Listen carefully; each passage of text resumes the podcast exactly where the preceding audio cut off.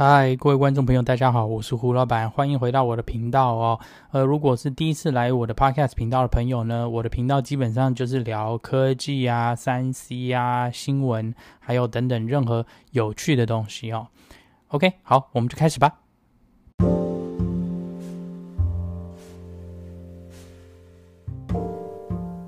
OK 哦，今天我们要聊的这个话题是有关苹果对于用户的呃隐私的一个话题哦。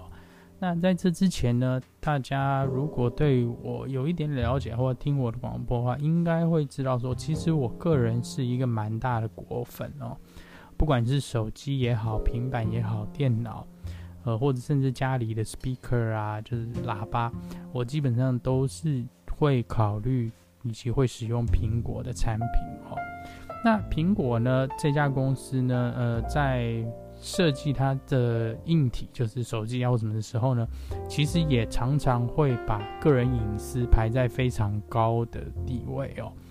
呃，就像那个手机好了，它为了要保护私人隐私。像比方说你的那个脸部辨识啊，以及指纹辨识，它其实是有特别一个晶片在做处理的。好，呃，我们今天聊到这个隐私问题呢，主要也是因为再下来，苹果在它的 App Store 上头呢，会有一些新的条款出来。那这个条款是什么呢？是它英文它写 App Privacy Details，也就是隐私的。呃，全部大概是应该简单来讲，就是，呃，你一个 App 要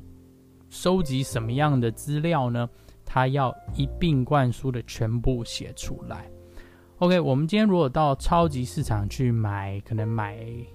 洋芋片啊，或者买汽水，或者买饮料，买什么东西，它上头都会有一个标签，会写是说，呃，这个食物上头多少卡路里嘛。然后是什么样的东西制成的等等之类，就英文我们讲叫做 nutritional facts，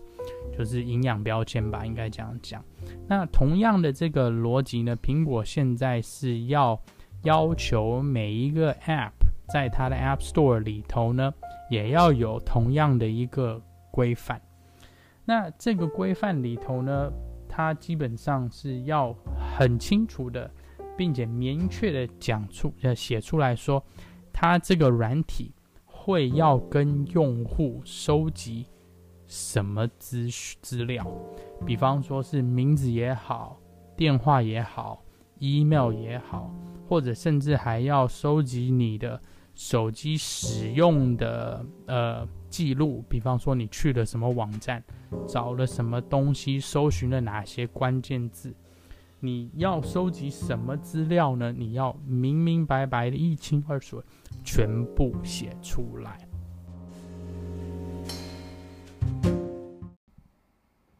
OK，好，我们现在先休息一下，进广告哦。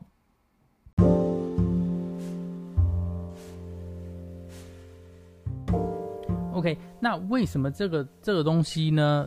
大家可能会想说，诶，现在已经有很多软体是有在跟我收集资料嘛？那它的现在这个差别是，它苹果要要求你是在它的 App Store 上写清楚，也就是说，呃，是用户可以在下载 App 之前就可以看到说这个 App 要跟我要什么样资料。因为之前你目前情况的话，大家是通常是下载了以后才会知道说，诶，这个 App 会跟我要什么。要用 Facebook login 啊，或者是要我的名字啊，或要我的 email，你是要下载了以后你才知道嘛？那苹果现在是也等于是说，想要把这个步骤变到公变成这个公开的讯息，在网站上头，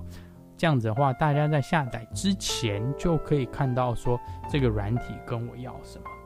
那这个东西主要会改变呢？呃，以用户来讲，其实影响不大，因为很多人其实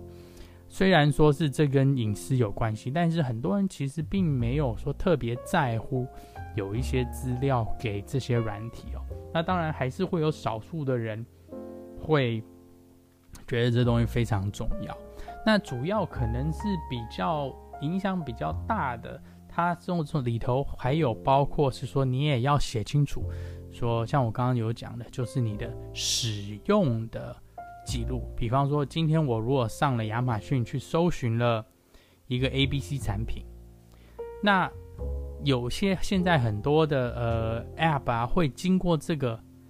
去找到说，哎，你在这个地方有搜寻过这 A B C 产品，那我在另外一个地方，比方说 I G 啊、Facebook，当你看到有广告的时候，你怎么会看到？就突然会觉得说，哎，我看到跟这个 A B C 产品有关的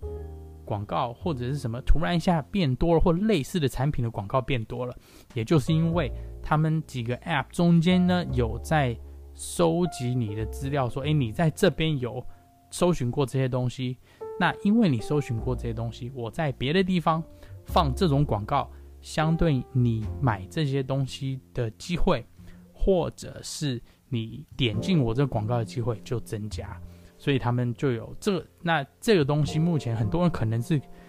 感觉不出来，或者是要下载了 App 以后才会知道。那现在呢，苹果基本上是说你要做这东西，你要明确写出来。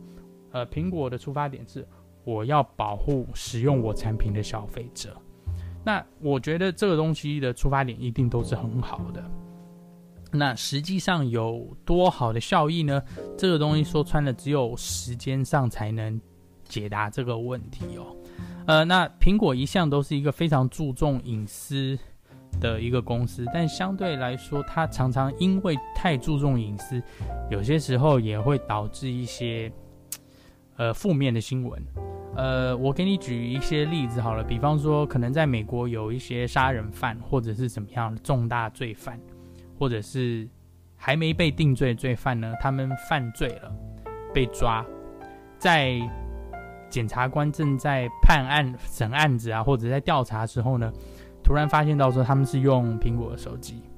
但是没有密码或没有什么没办法解锁嘛，那。常常会有这些检察官啊，或者是 FBI 或者警察，不管怎么样，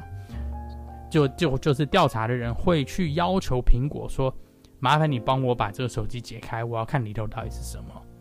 但苹果的出发点就是说：“对不起，我这个忙不能帮你。今天不管这个人有没有犯罪，或者在还没有定罪之前呢，我没有办法帮你去侵犯他的隐私。这个东西就有一点开始进入一些灰色地带。”也就是说，也对，是不能侵犯他的隐私，但是对方是可能是个罪犯或可能是个杀人犯的情况下，他的隐私在因为要调查这些事情关系，就就还是是有他的隐私权吗？这东西就是一个问号嘛。那当然，多数的法律呢是会站在苹果这边，因为你如果今天这个人无辜，不就是没有罪的话。那你侵犯了隐私，其实是另外犯了别的罪嘛？就等于是说，侵犯了这个人，就等于说苹果呢导致犯了这个罪。呃，但是就有很多人会觉得说，他这个人摆明一看可能都是杀人案犯啊，或者怎样没的。那个，而且尤其是是警察或联邦调查局或怎么样的政府机关的人在要求说你解的话，照道理他应该有苹果应该有一定的权利去说，我可以达到。帮帮他们这个忙了，但多数情况下呢，苹果还是站在一个观点说，我没有办法做这个忙，因为我不能侵犯这个用户的隐私，不管你这个用户是谁。然后你如果，而且苹果常常会说，如果你要看他的手机，麻烦你自己想办法。